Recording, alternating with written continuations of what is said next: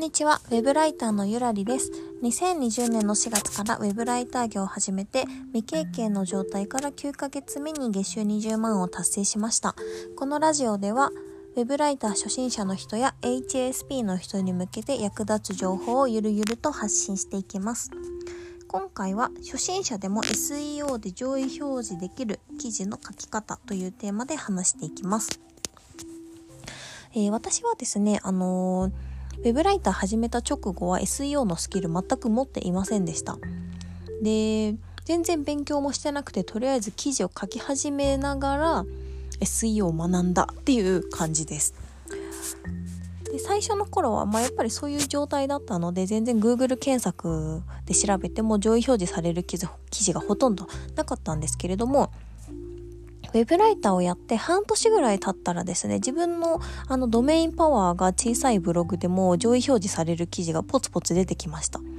で、その時に、あ、SEO ってこういうもんなんだなっていうのが改めて分かったので、ちょっとその時に、あのー、使っていたコツっていうんですかね、を話していこうかなと思っています。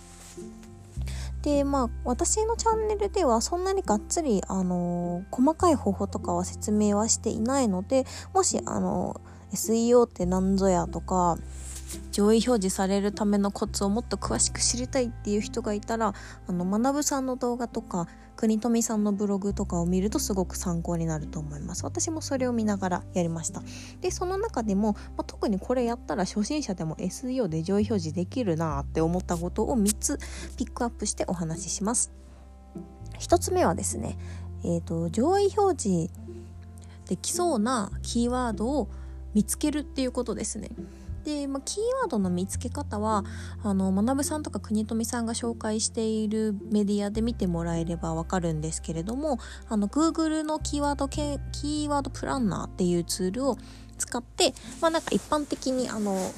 何て言うんですかね大衆が検索するような用語を調べるツールがあります。でその中でも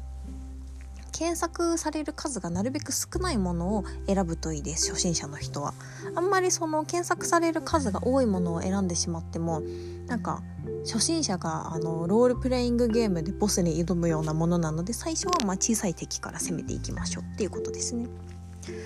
でまずは上位上位表示される記事を読んでみます。そのキーワードで検索してみて。で結構その人気のキーワードとかそのキーワードについて書いている人が多いものだとすごくなんか作り込まれた記事がいっぱい出てくるんですね。で上位表示される記事がもうめちゃくちゃ長文でも余すことなく情報が入っているっていうキーワードだとちょっと上位は取りにくいと思います。もうこれ以上付け足すことないだろうみたいな感じのブログがあの1位とか3位とかに入ってたらちょっと難しいかもしれません。なので私があの書いた記事っていうのは結構その上位表示される記事の言ってる内容がバラバラなものを選びました。なんかちょっと説明が難しいんですけど例えばまあ、ランサーズの使い方っていうキーワードを狙うとします。まあ、これ多分すごいボリューム多いと思うので狙わない方がいいんですけど、まあ、例え話でちょっと取り上げますね。で、このランサーズの使い方っていうテーマで、例えば1位の記事は会員登録の仕方を説明していました。でも2位の人は会員の仕事の取り方について説明していました。ってなったら、まあ、この情報は一記事にまとめられるじゃないですか。そんな感じで、あの1位2位3位とかの情報が結構バラバラ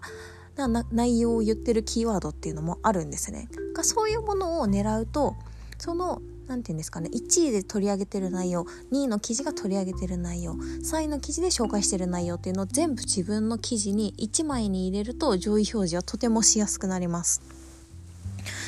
でそれを選ぶ時の目安としてはその上位表示される記事の内容を見るっていうことの他にあの Google 検索をした時に検索結果の数っていうのも私は結構見ています。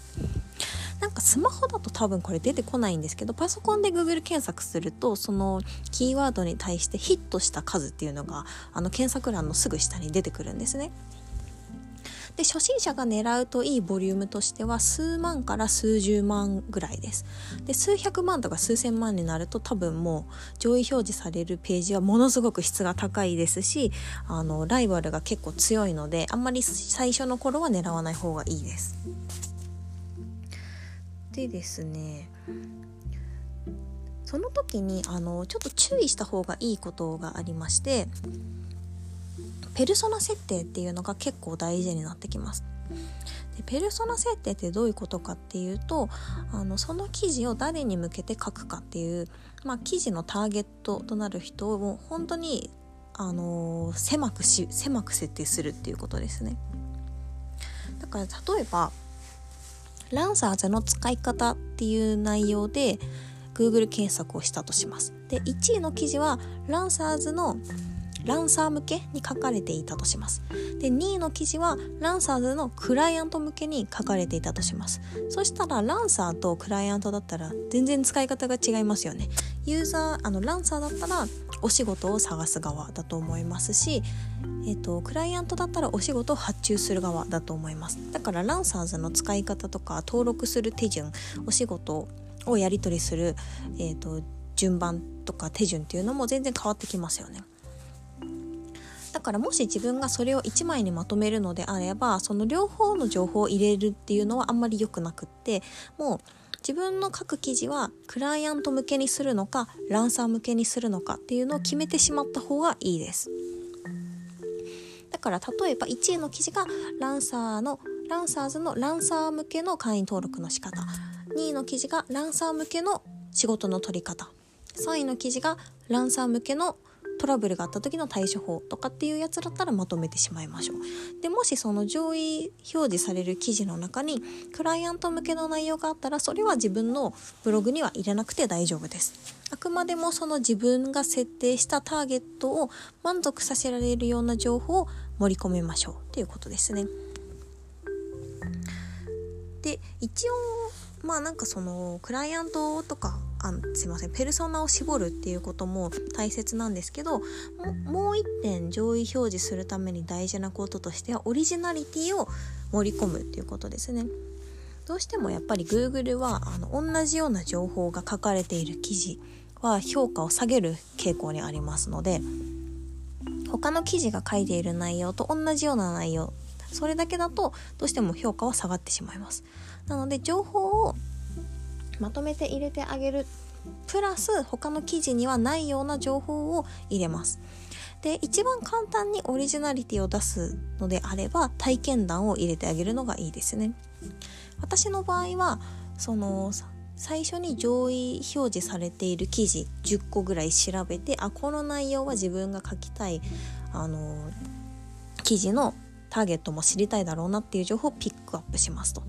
でそれをまとめた上で各段落に対して自分の体験談を付け足すイメージにしていますだからランサーズの使い方っていう記事を私が書くのであれば